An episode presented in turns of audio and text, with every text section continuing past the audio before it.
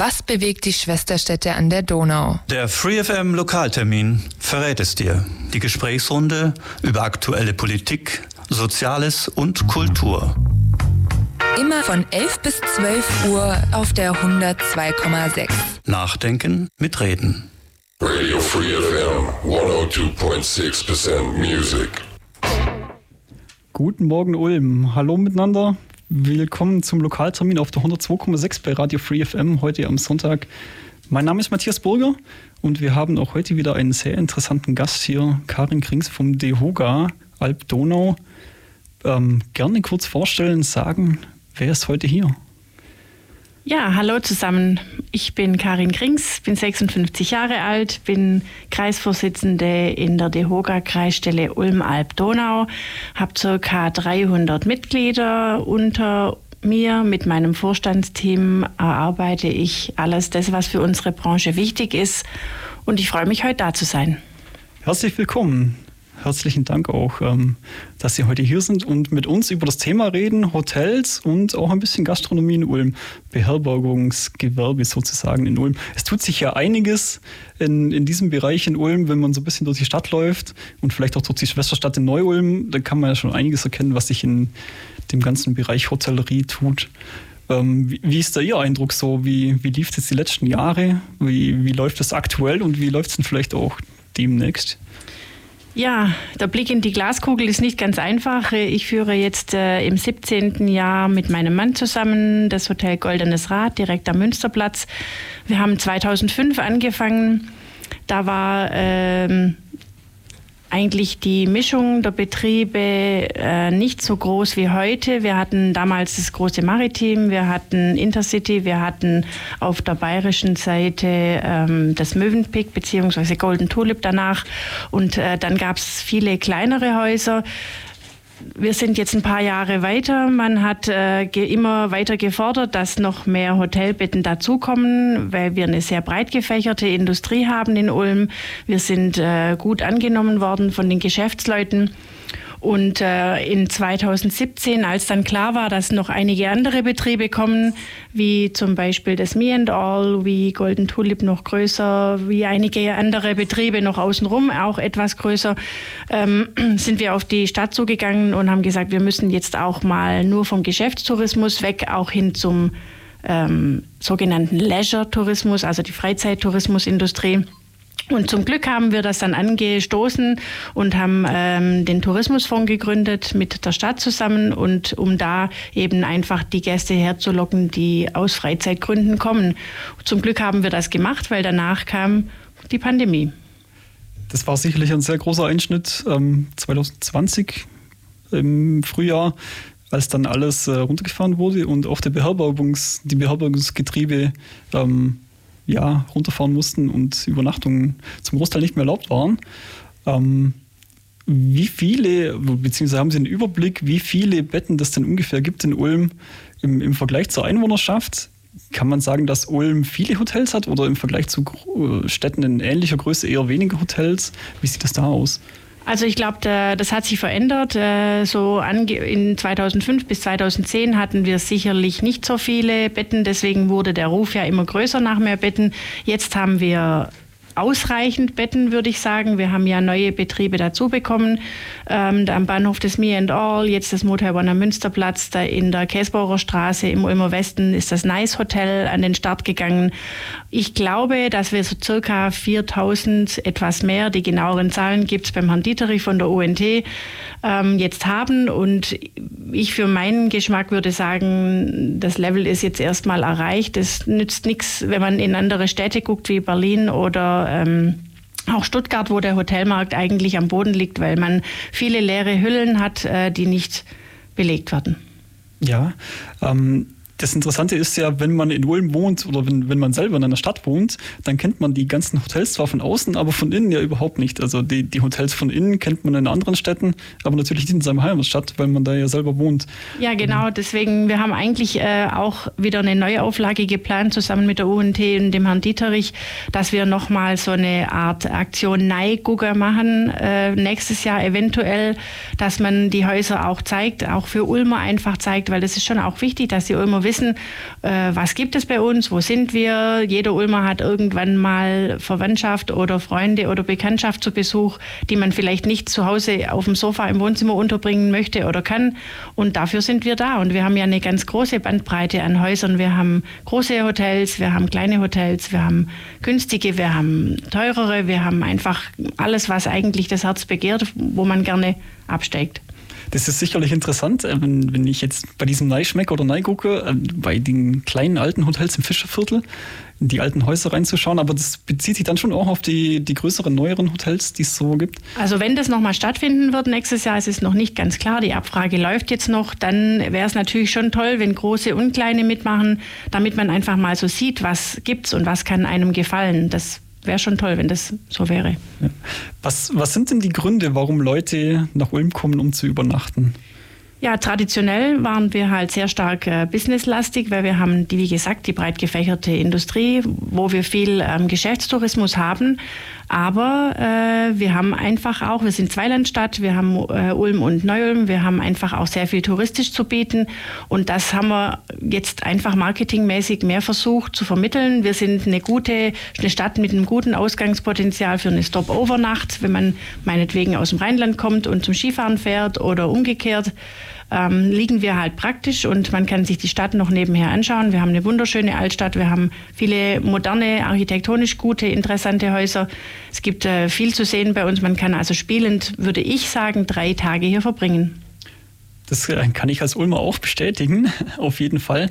Ähm, aber es ist in dem Fall tatsächlich so, dass, dass tendenziell viel Business-Hotelbelegungen ähm, da sind, beziehungsweise Leute, die ähm, auf, auf Geschäftsreise sind für Betriebe im Donautal, im, im Industriegebiet, beziehungsweise im Neu-Ulmer Industriegebiet, dass da tendenziell viel geht in Ulm. Ja, also wir haben schon noch, also ich würde sagen, das Verhältnis ist ähm, 70, 30 oder 60, 40 so etwa im Moment. Ähm, jetzt nach der Pandemie merkt man auch, dass sehr viel aufgeschoben ist, also wirklich Seminare, Workshops, auch Firmenbesuche stattfinden, die einfach lange nicht äh, stattfinden konnten. Deswegen sind wir sehr gut belegt im Moment und ähm, das wird sich dann aber auch wieder normalisieren. Ja. Was dann natürlich auch bedeutet, dass die Übernachtungen von der Einzellänge her wahrscheinlich eher kurz sind. Also es handelt sich dabei immer um ein paar Tage. Es ist nicht so, wie wenn ich in, in Italien Urlaub an, an den Strand fahre und da ein bis zwei Wochen im Hotel bin. Das ist klar. Ja, also wir haben so äh, circa 1,87 oder etwa um, um, diesen Dreh rum, wenn man das statistisch sieht, die äh, Aufenthaltsdauer. Da gibt es natürlich Schwankungen, aber so, das ist so der Durchschnitt und das sind wir gewöhnt, dass wir anders arbeiten. Das hat natürlich auch mehr zu tun mit Aufwand wir müssen die Zimmer dann schneller wieder reinigen. Wenn man in Italien ist und eine Woche bleibt, dann hat man da weniger Aufwand. Und bei uns äh, ist ein großer Wechsel eigentlich Normalität. Ja. Und wenn ich jetzt als Tourist nach Ulm komme, Klar, es gibt die, die Klassiker wie das Fischerviertel, das, das Münster natürlich, das sicherlich auch viele Leute anzieht. Jetzt geht am Montag, ich glaube, ich glaube, Montag geht der Weihnachtsmarkt los. Ist sowas auch ein Thema für die Ulmer ähm, Hotellerie, dass Leute zum Übernachten kommen für den Weihnachtsmarkt? Auf jeden Fall. Also vor der Pandemie war das immer äh, natürlich ganz stark vertreten, dass wir viele Gäste aus Italien oder der Schweiz oder Österreich hatten, die auch übernachtet haben. Jetzt während der Pandemie hat es natürlich total gestoppt und wir, äh, ich habe im Herbst noch gesagt, oh, Weihnachtsmarkt, wir haben noch gar keine Buchungslage, aber wir merken jetzt, dass kurzfristig doch was kommt, weil die Leute sehen, aha, die Pandemielage bleibt ähm, stabil, man kann kommen, der Weihnachtsmarkt findet statt, der findet im normalen Verhältnis statt, so wie vorher und ähm, ich denke, dass wir das noch ganz ordentlich hinbekommen bis zum Jahresende. Hat man denn in, in der Hotelbranche ein bisschen den Überblick, wo die Leute dann auch herkommen? Um den Weihnachtsmarkt zu besuchen? Also das, das sind das äh, in, innerhalb Deutschlands, wo die Touristen herkommen, oder kommen die tatsächlich auch aus dem Ausland und interessieren sich dafür? Natürlich, wir, wir sind ja gehalten, ähm, die Meldescheine zu bearbeiten und das auch weiterzuschicken. Das Statistische Landesamt macht eine ganz detaillierte Aufstellung von Gästen, wo die herkommen auch. Kann man also absolut äh, sich die Zahlen auch geben lassen. Auch da wieder bei der UNT, der Herr Dieterich, da ein sehr guter Ansprechpartner, der hat das alles parat und auch ganz zahlengenau. Ähm, Im Moment kommt doch noch die Mehrheit der Gäste wirklich aus Deutschland, aber wir haben wirklich auch starke Märkte wie äh, Italien, Schweiz, USA kommen jetzt auch wieder mehr wie vorher. Also es verändert sich ein bisschen, aber wir haben schon sehr viele deutsche Gäste aus den USA, das ist beeindruckend tatsächlich. Ähm, wenn ich jetzt an, den, an das den Ulmer Großkampftag denke, irgendwie den Schwörmontag. Sie sagten, es gibt 4000 Betten in Ulm ungefähr. Reicht das aus oder müssen die Leute dann tatsächlich auch ausweichen äh, ins Umland? Das weiß ich jetzt nicht. Also wir selber, die Hotels in Ulm sind schon gut gebucht an diesen Tagen. Ähm, aber es gibt auch sehr viele Freunde, die dann wiederum ihre Bekannten aufnehmen oder vielleicht aus dem näheren Umland, sagen wir mal so zwischen 25 und 50 Kilometer außen rumkommen, die dann auch wieder heimfahren danach. Aber wir sind tatsächlich schon gut gebucht. Ja. Was ja auch dieses Jahr stattgefunden hat, das internationale Donaufest, ähm, wahrscheinlich mit sehr, sehr vielen Gästen aus dem Donauraum, vom Balkan, Serbien, Kroatien, Ungarn die werden wahrscheinlich auch in Hotels hier unterkommen, nehme ich mal an. Ja, also da durchaus gibt es da natürlich auch äh, Geschäft dadurch. Deswegen sind wir froh, wenn solche Veranstaltungen stattfinden. Das Donaufest war von den Übernachtungen her noch ein bisschen gebremst, weil man da noch nicht genau wusste, wohin die Reise geht. Und viele konnten noch nicht kommen aus den Anrainerländern. Und äh, für uns ist auch immer das Problem für uns Hotels, wenn keine bei dem bei so einem Donaufest keine Veranstaltungen stattfinden, die viel Gäste von außen anziehen, dann fehlen natürlich die Übernachtungen auch. Das Donaufest war dieses Jahr halt mehr so ein Programm für Ulmer, wurde sehr gut angenommen, ist auch ein ganz tolles Fest, ein, zwei Konferenzen drumherum, aber äh, da wäre es sehr zu wünschen, wenn man da noch ein, ein großes Konzert zum Beispiel mit einem Künstler, der jetzt aus Wien oder aus noch weiter östlich kommt, hätte, dann würde das noch mehr Leute herziehen, die für uns dann auch gut wären für die Übernachtung das internationale Flair war noch nicht wieder so gegeben diesen Sommer, das stimmt. Ich würde sagen, noch nicht ganz so. Ja, ja. Ähm, was es ja auch gibt, ähm, als äh, ja, Bereich würde ich sagen, und dabei jetzt meine Frage, ob das in Ulm auch eine Rolle spielt. Das sind die klassischen Monteursunterkünfte, ähm, Monteurshotels. Also für Menschen, die unter der Woche hier arbeiten und am Wochenende dann wieder wegfahren. Spielt sowas hier eine Rolle oder auch im Umland eine Rolle? Na klar, auf jeden Fall. Bei der jetzigen wirtschaftlichen Tätigkeit, äh, Handwerkertätigkeit ist es auf jeden Fall. Wir haben viele Baustellen. Es braucht immer Leute, die äh, Monteure, die unterkommen. Da haben wir auch Betriebe dafür. Und das ist ja eigentlich auch das, was für was uns ausmacht insgesamt als Branche, dass wir einen ganz großen Querschnitt abbilden, dass wir nicht nur jetzt ein Luxushotel haben, sondern dass wir auch kleinere, einfache Unterkünfte haben, die die Leute besetzen. Und das finden wir auch gut, dass es so ist.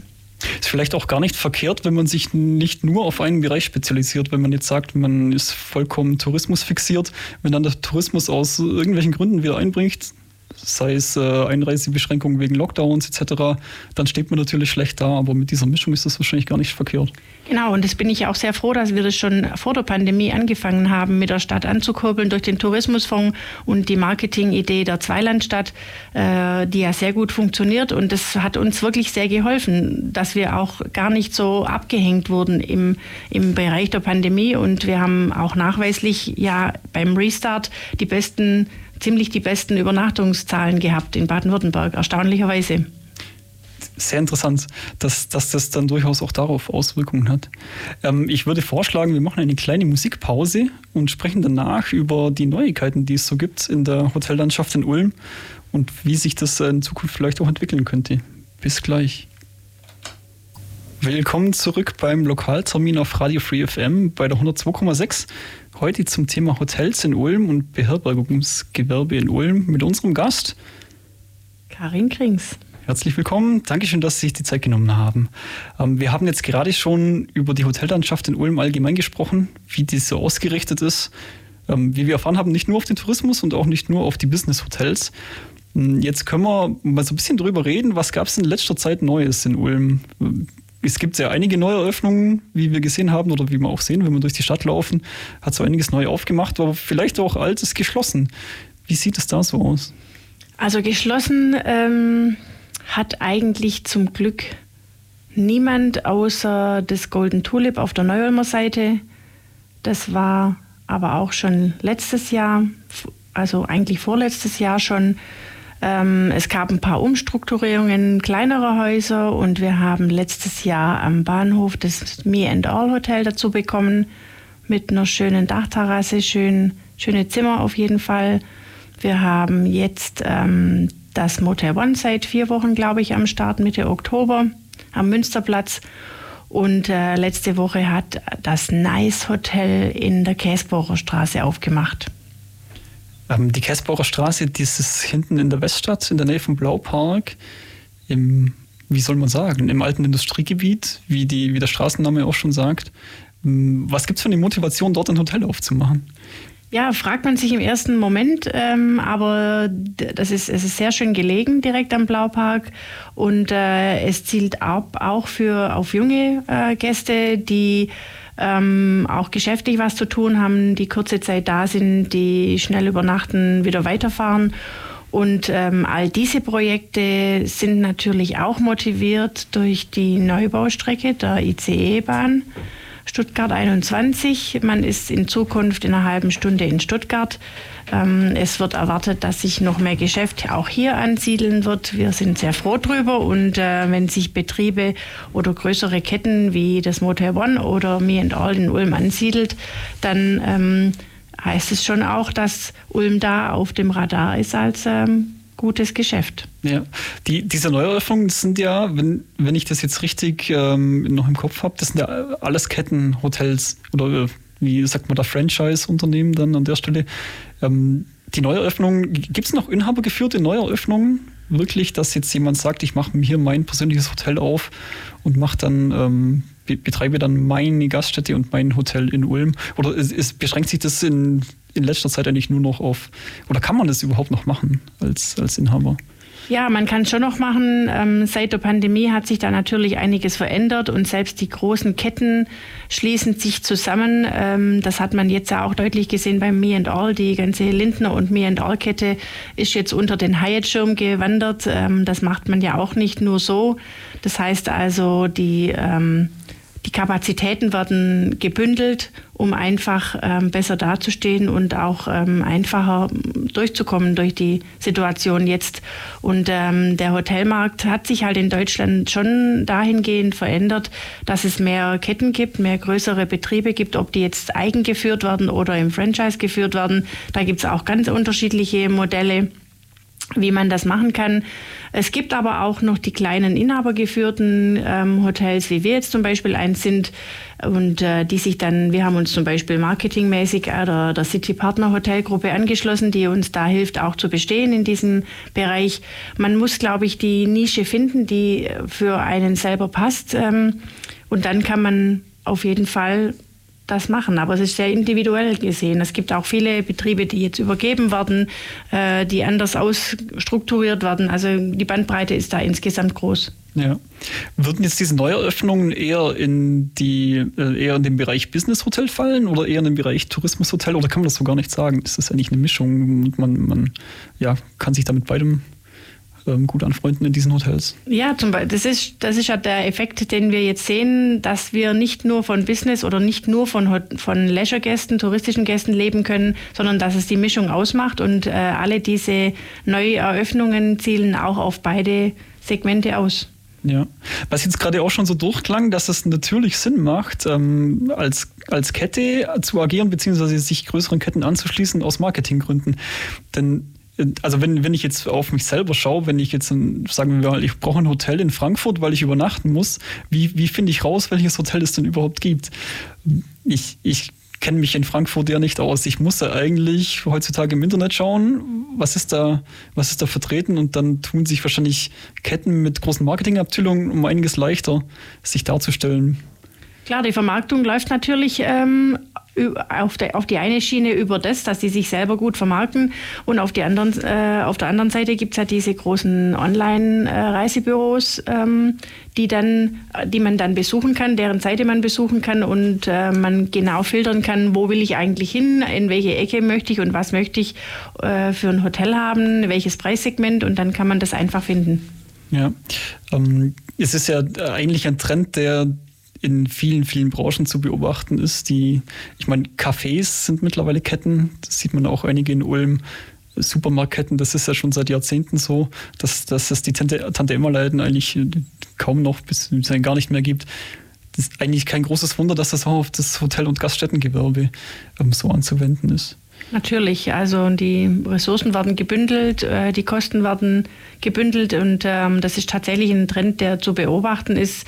Ich glaube jedoch, ähm, aber dass es immer andere einzelne Betriebe geben wird. Und ähm, wenn die gut sind und wenn die in einer guten Lage auch sind, wird es kein Problem sein für einzelne Betriebe, ob das jetzt Cafés sind oder Gaststätten oder Hotels sind, weiterzukommen. Ja. Apropos gute Lage, das ist, äh, finde ich, ein super Stichwort. Ähm, ich zeige ungern mit dem Finger über die Donau hinüber, aber an der Stelle will ich es einfach mal machen ähm, weil ich tatsächlich auch manchmal da unterwegs bin am Neu-Ulmer Donauufer und das ist zumindest für meinen Begriff schon ein bisschen traurig. Das, ähm, das ehemalige Mövenpick Hotel, das da sehr leer rumsteht seit einiger Zeit, ein Stück weiter vorne, zwar in zweiter Reihe, aber immer noch ein Donau, das Donauhotel, das ehemalige, das, das leer steht. Wenn man weiter flussabwärts läuft, da gab es mal dieses Bad Wolf, ähm, den Gasthof, der leer steht. Auch das Offizierscasino, eins davor, steht genauso leer, auch wenn der Biergarten bespielt wird. Was ist da los? Beziehungsweise, ähm, was, was, ähm, wie, wie kann es so weit kommen, dass eigentlich in bester Lage so viel, ich sag mal, Hotels beziehungsweise Gastronomie leer steht? Ja, das ist tatsächlich eine Tragik, ähm, das finde ich auch. Ich bin auch nicht ganz sicher, ob man alle diese genannten Betriebe jetzt ähm, gleich über einen Kamm scheren kann. Da gibt es unterschiedliche Ursachen.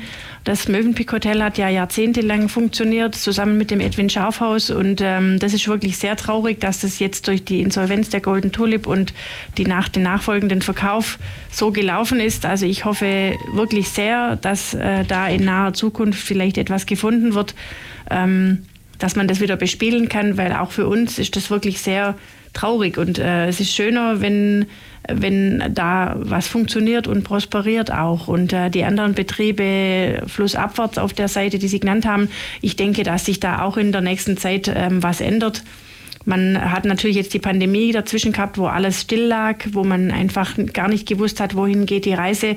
Aber ich bin sehr zuversichtlich, dass man da was findet, auch jetzt. Ja, ich meine, das ist ja jeweils eine, eine super schöne Lage. Und der Blick ist ja der Blick auf Ulm, also Natürlich. eigentlich ein, eigentlich die, die, die Sonnenseite der Donau Natürlich. sozusagen.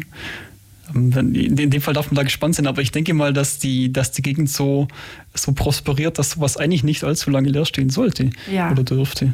Ja, man darf nicht vergessen, wir hatten nach der Pandemie gleich jetzt äh, den Ukraine-Krieg, der ja noch nicht beendet ist. Und das hat uns natürlich äh, schon auch weitgehend äh, nochmal gestoppt. Also man, man muss einfach da jetzt noch ein bisschen Zeit zugeben. Und äh, dann bin ich aber wirklich zuversichtlich, dass wir wieder was Schönes hinbekommen. Und wir sind, wie gesagt, Zweilandstadt. Ich stehe da ähm, absolut dahinter. Ich finde das toll. Wir müssen uns gemeinsam vermarkten und wir sind auch gemeinsam stark. Deswegen äh, ist für uns auch wichtig. Ja, ist sowas eigentlich, äh, das führt jetzt vielleicht in ein bisschen in eine andere Richtung, aber ist sowas generell eine Überlegung oder ein Thema, dass man leerstehende Hotels hernimmt, um Geflüchtete unterzubringen. Ähm, es werden ja Wohnungen gesucht, händeringend, es werden Wohncontainer gekauft und gleichzeitig stehen Hotels leer. Zumindest, zumindest in Neu-Ulm, das wird jetzt in Ulm nicht das Riesenthema sein, aber gibt es äh, dahingehend Überlegungen, weil sie eigentlich fertige Wohnungen wären im Prinzip? Klar, also in Neu-Ulm weiß ich jetzt nicht, wie da der Stand ist und in Ulm haben wir, glaube ich, keine ähm, passenden Gebäude gerade, aber ich weiß es auch von Kollegen aus Baden-Württemberg und aus ganz Deutschland, dass das also tatsächlich gemacht wird, auch so. Ja. Ähm, vielleicht mal ganz allgemein gefragt. Ich denke, die Hotellerie steht vor großen Herausforderungen jetzt auch nach der Corona-Pandemie ähm, mit den Preissteigerungen, die es überall gibt. Was sind denn die drängendsten Probleme oder die, die Probleme, die man am ehesten anpacken müsste die, und die die Zukunft am ehesten gefährden für die Hotellerie, jetzt auch speziell in Ulm? Ja, also die äh, Fachkräftemangel und Energie, das sind halt unsere zwei Themen, die wir gerade haben.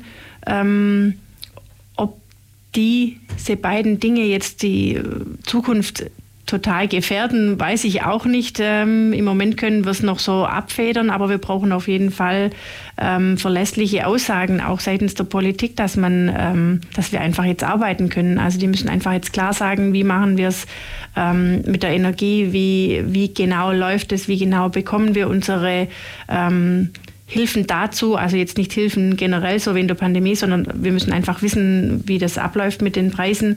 Und ähm, bei der Fachkräftegewinnung muss man halt auch mal sehen, dass die Prozesse einfach langwierig sind. Wenn man zum Beispiel äh, Mitarbeiter aus Drittstaaten ähm, haben möchte, die es ja gibt, dann sind die Prozesse einfach zu langsam und zu kompliziert, ähm, dass wir die Leute schnell bekommen, weil wir brauchen sie ja jetzt. Ja ich, ich fasse das mal unter dem großen Oberbegriff Planungssicherheit zusammen. ein, ein Stück weit. Und ich würde mich sehr gern ähm, noch mehr über diese Themen unterhalten nach einer kleinen Musikpause, die wir jetzt noch einschieben. Ähm, wir hören uns dann gleich wieder. Bis bald.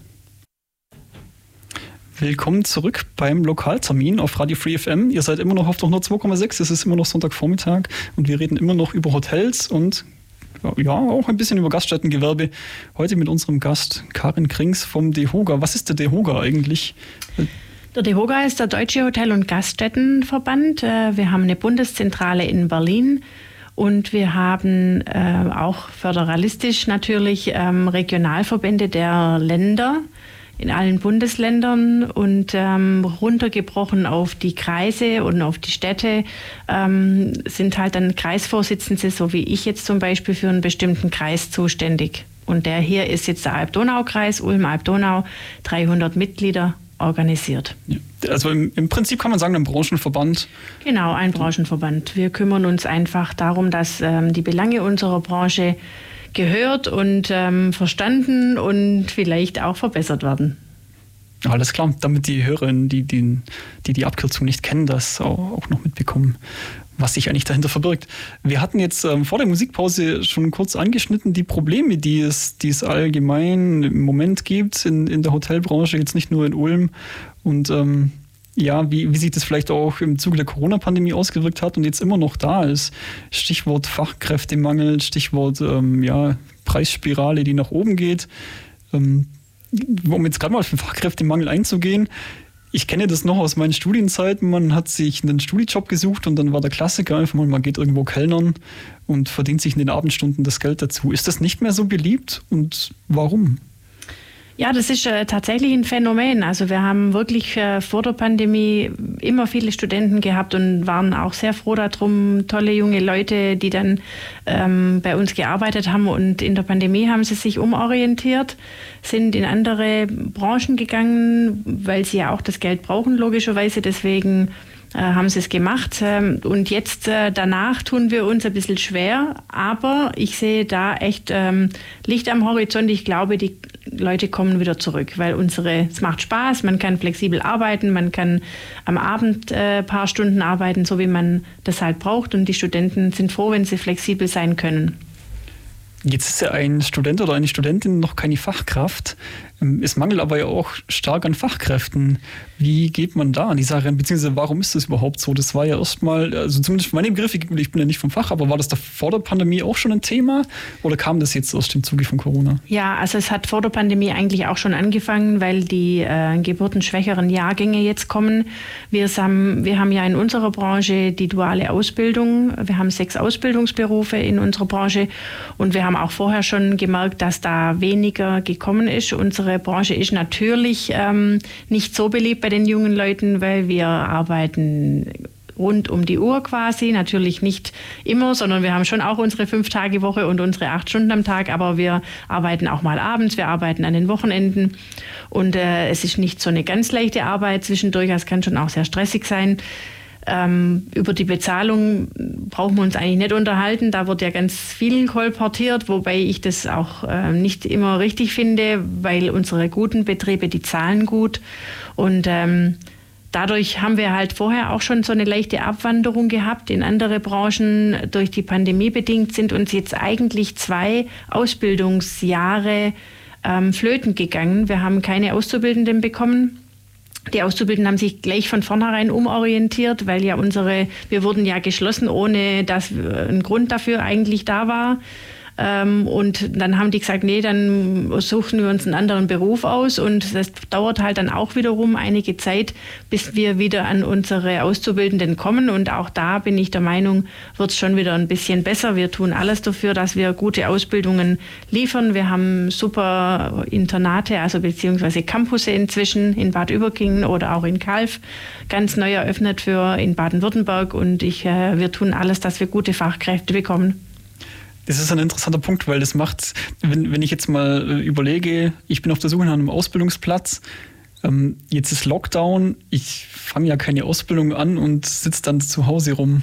Das ist ja auch erstmal demotivierend. Das ist klar, dass da erstmal die Lust gering war, sowas anzufangen an der Stelle. Genau, und deswegen haben wir einfach auch jetzt ähm, den Mangel an den Leuten. Normalerweise wären die jetzt schon im dritten Lehrjahr, wenn man das jetzt so sehen würde. Die könnten wir gut einsetzen bei uns, denen kann man alles beibringen, was man für eine gute Fachkraft bei uns braucht. Und die fallen schon mal weg. Und deswegen haben wir den Mangel auch jetzt. Ja. Was wäre denn jetzt, also wenn, wenn, wenn ich jetzt mit einem Kollegen rede, der nach einem Ausbildungsplatz sucht und so, so hin und her gerissen ist, was macht er denn jetzt? Ähm, was wäre mein Argument, ihm zu sagen, mach eine Ausbildung im Hotelgewerbe und nicht in einem Metallindustriebetrieb mit 35-Stunden-Woche und, und einer sehr guten ähm, ja, Azubi-Entlohnung? Ja, also ich glaube, ähm, das ist schwierig zu vergleichen, weil das muss, die Arbeit muss ja auch Spaß machen. Also man, ähm, ich könnte jetzt mir selber nicht vorstellen, dass ich an eine, eine Drehbank stehe den ganzen Tag und da könnte man äh, 35 Stunden und so viel Geld wie möglich mir bieten. Wenn es halt keinen Spaß macht, dann tut einem das auch weh. Deswegen es muss einem der Beruf liegen. Ich glaube, dass wir gute Voraussetzungen bieten, dass die, Gäste, die, die Leute auch danach ähm, sich weiterbilden können, in viele andere Betriebe gehen können. Man kann ins Ausland gehen. Von daher lohnt sich eine Ausbildung in unserer Branche einfach immer, wenn man Spaß hat, mit Leuten zu arbeiten. Das heißt, man sollte schon dafür brennen. Und wenn man dafür ja. brennt, wird es einem wahrscheinlich auch Spaß machen. Genau, das denke ich auch. Ja. Ähm, wie hoch ist denn so die Abbrecherquote generell ist sie jetzt eher hoch oder man, man, man hört es ja aus dem Handwerk, aus dem Bäckerhandwerk, Metzgerhandwerk, dass sie doch eher hoch wäre, dass die Leute das, dass die Leute es dann doch nicht so gut gefällt. Ist das im Hotelgewerbe ähm, anders? Nee, es ist äh, schon auch so, die Abbrecherquote ist schon auch hoch. Wir hatten letztens ähm, von der IHK äh, Zahlen bekommen, aber wir sind nicht die einzigen Ausbildungsberufe im IHK-Bezirk, die hoch sind. Ähm, ich glaube, manchmal stellen die Leute sich nicht richtig darauf ein, was sie da erwartet. Und auch äh, ist ja auch bei den Studenten so, dass ganz viele Studenten ähm, Studium wechseln, weil es denen nicht gefällt. Also das ist einfach, man, man braucht eine Weile, bis man weiß, was will man oder was will man nicht. Ja, ja das ist bei gewissen Studiengängen extrem. Da gibt es Abbrecherquoten über, weit über 50 Prozent, 60 genau. Prozent in den ersten Semestern. Genau. Das ist natürlich schon ein, ein heftiger Schwund. Und dann, ja, ein Aufwand, der sich, der, der, sich dann am Ende nicht gelohnt hat, was super schade ist. Ja, total schade und vertane Zeit im Grunde. Und äh, das passiert halt bei uns auch. Manchmal hat man äh, was anderes im Kopf, als dass es dann nachher ist. Und wenn man, glaube ich, aus der Schule kommt, dann braucht man auch eine gewisse Zeit, um sich zu orientieren, um zu, zu rauszufinden, was mache ich und äh, was könnte mir Spaß machen. Und es gibt viele Möglichkeiten dafür. Und in unserer Branche auf jeden Fall. Ja. Was mich übrigens, da ich es der letzte gelesen habe, was mich stark gewundert hat, das neu eröffnete Hotel am Münsterplatz ähm, ließ verlautbaren, dass sie ähm, voll besetzt sind. Das heißt, sie suchen keine Leute mehr im Moment. Und da dachte ich, was, wie, wie kann denn das sein? Ähm, alle, alle suchen Fachkräfte im, im Hotelgewerbe und das neu eröffnete Hotel hat äh, direkt alle Mitarbeiter, die sie brauchen.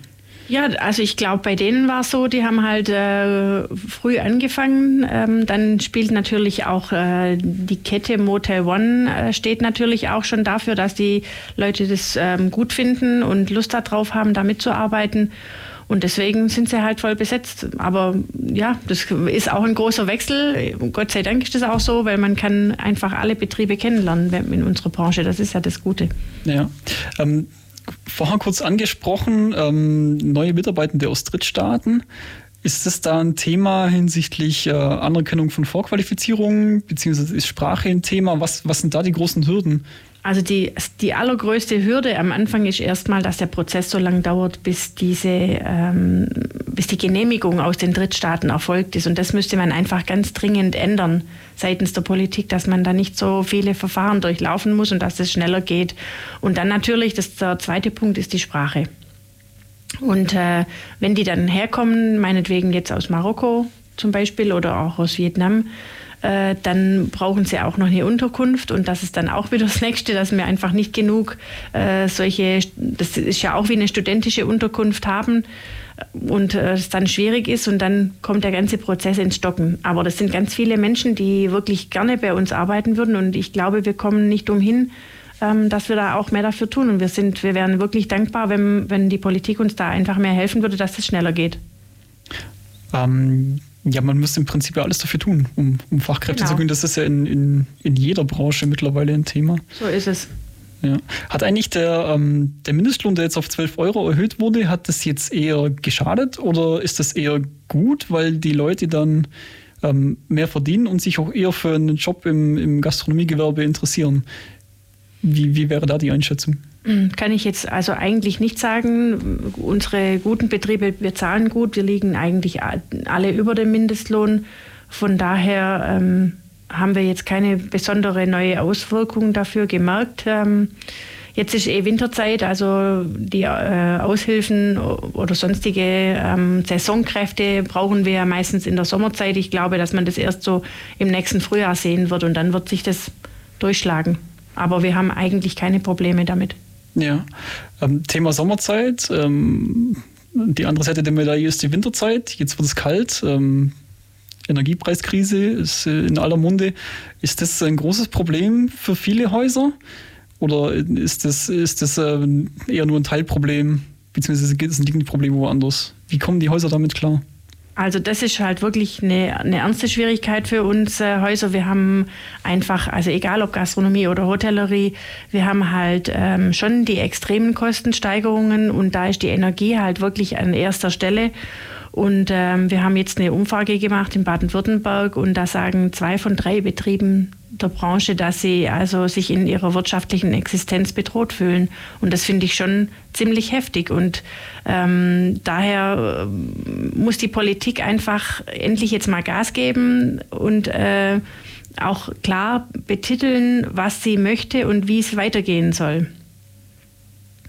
Und es muss halt äh, auch schnell funktionieren. Es kann einfach nicht sein, dass diese Beträge erst im März dann kommen und äh, wenn dann die Heizperiode schon rum ist, wir, man muss einfach jetzt äh, einfach wissen, was passiert, sodass wir diese Kosten stemmen können.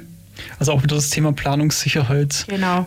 Wenn, wenn man nicht weit genug in die Zukunft schauen kann, denke ich mal, wird man auch äh, ja, schwerliche Investitionen tätigen, Leute einstellen. So ist es, so ist es.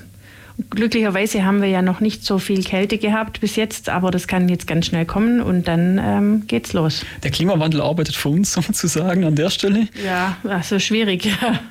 schwierig.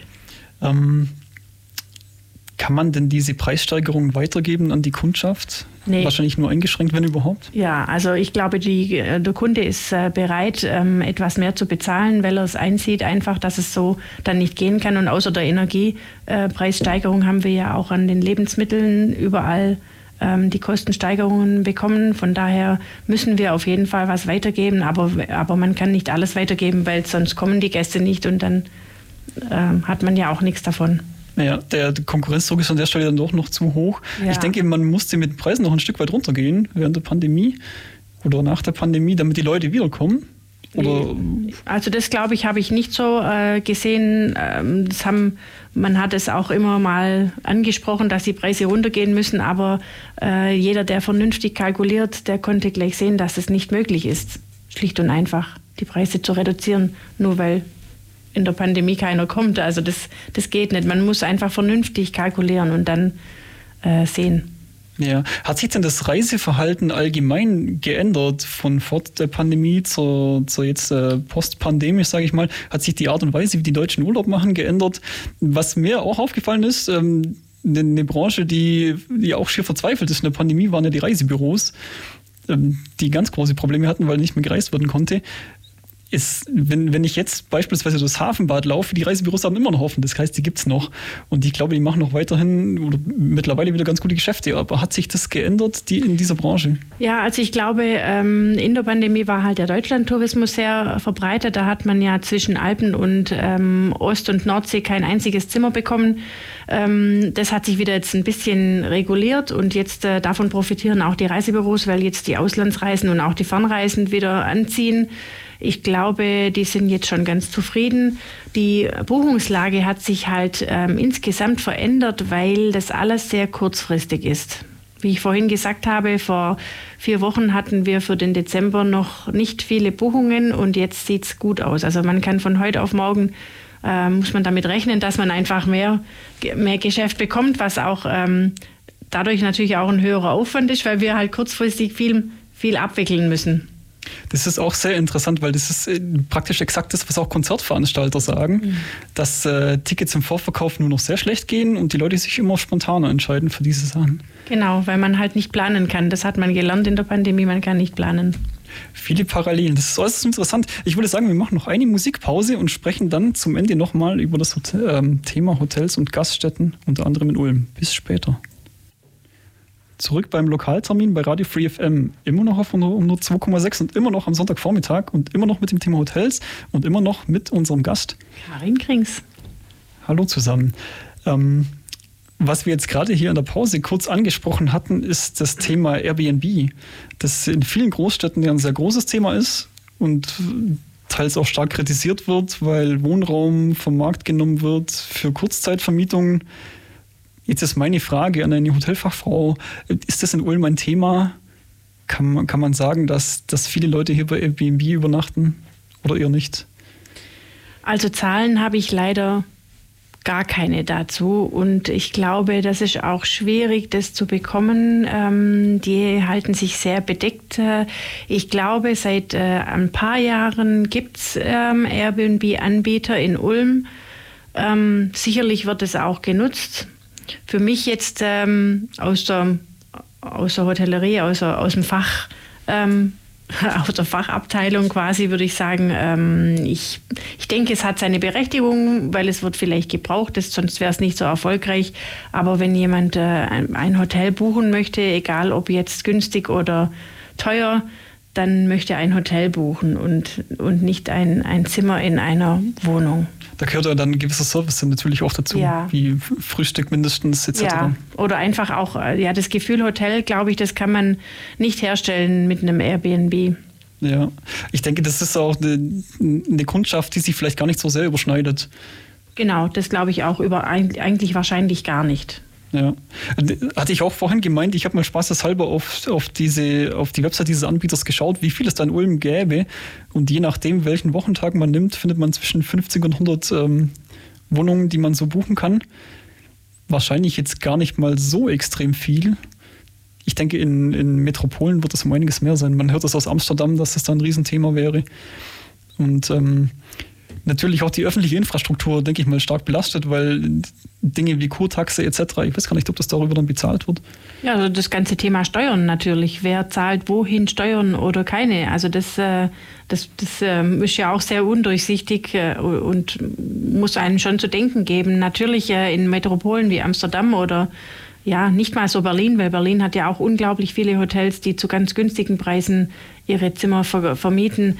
Ähm, aber in so Amsterdam zum Beispiel gibt es wohl nicht so viele Hotels und, und sehr viel mehr Leute, die dahin möchten, die, ähm, die nehmen sich halt dann so eine Airbnb-Wohnung oder ein Zimmer. Also ich kenne das eigentlich aus meiner Ausbildungszeit in München. Ähm, da gab es äh, Messezeiten, da haben die Leute auch ihre Wohnungen geräumt für und haben sie vermietet an, an Menschen, die eben zu der Zeit in München sein wollten. Aber ich glaube wirklich, ähm, mit einem Hotel und einem Hotelleben hat es nichts zu tun.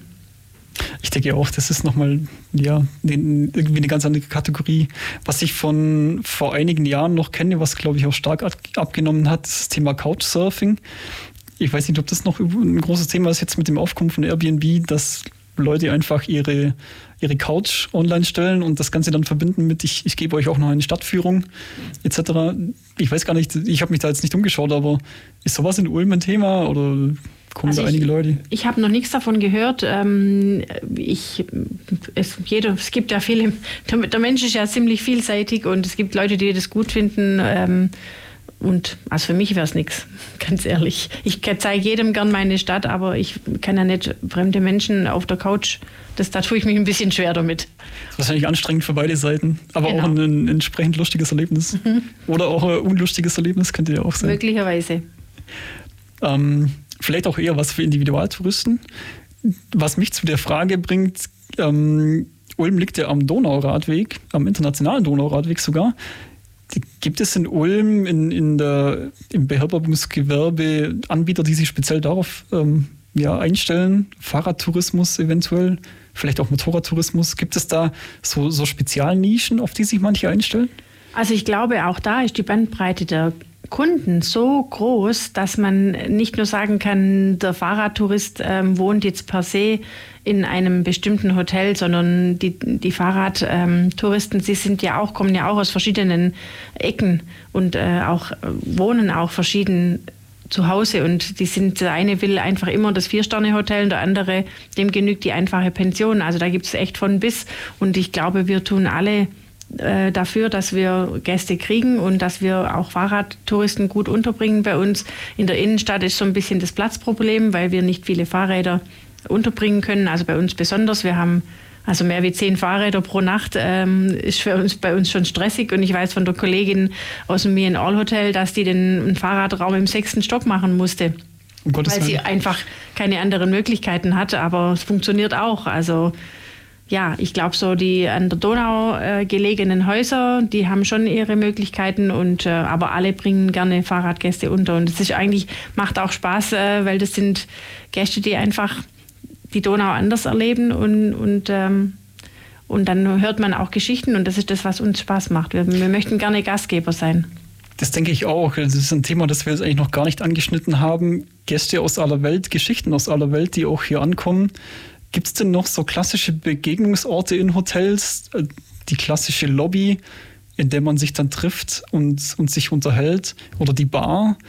Ähm, ich denke auch, das ist eine Sache, die wahrscheinlich in der Pandemie ein bisschen untergegangen ist, dass die Leute eher auf ihren Zimmern dann saßen. Aber kommt dieses Lobbyleben wieder so ein bisschen auf? Ja, auf jeden Fall. Also am Anfang war es ja tatsächlich schlimm. Da durfte man ja gar nichts. Da musste man äh, die Gäste, die notfallmäßig äh, kommen durften, die mussten ja eigentlich quasi sofort aufs Zimmer verschwinden und das war schon sehr komisch und auch sehr traurig für uns, äh, weil wir leben ja von den Gästen und von den Menschen und von den Begegnungen und daher sind wir jetzt schon froh, dass sich das geändert hat und man merkt äh, eigentlich erst jetzt, dass so das normale ähm, Lobby oder auch Bar-Erlebnis sich wieder einstellt. Ja dass auch vielleicht ein, ein, Gästebuch ausliegt, wo die Leute sich dann eintragen. Solche genau. Geschichten, die irgendwie, die kommen einem vor wie aus einer anderen Welt irgendwie. Aber genau, also man tatsächlich äh, musste man sich an diese Situation auch erst wieder gewöhnen. Ja. Vielen Dank. Jetzt haben wir noch drei Minuten. Vielleicht finden wir noch einen, einen kurzen runden Abschluss, vielleicht einen kleinen Ausblick, wo es hingeht.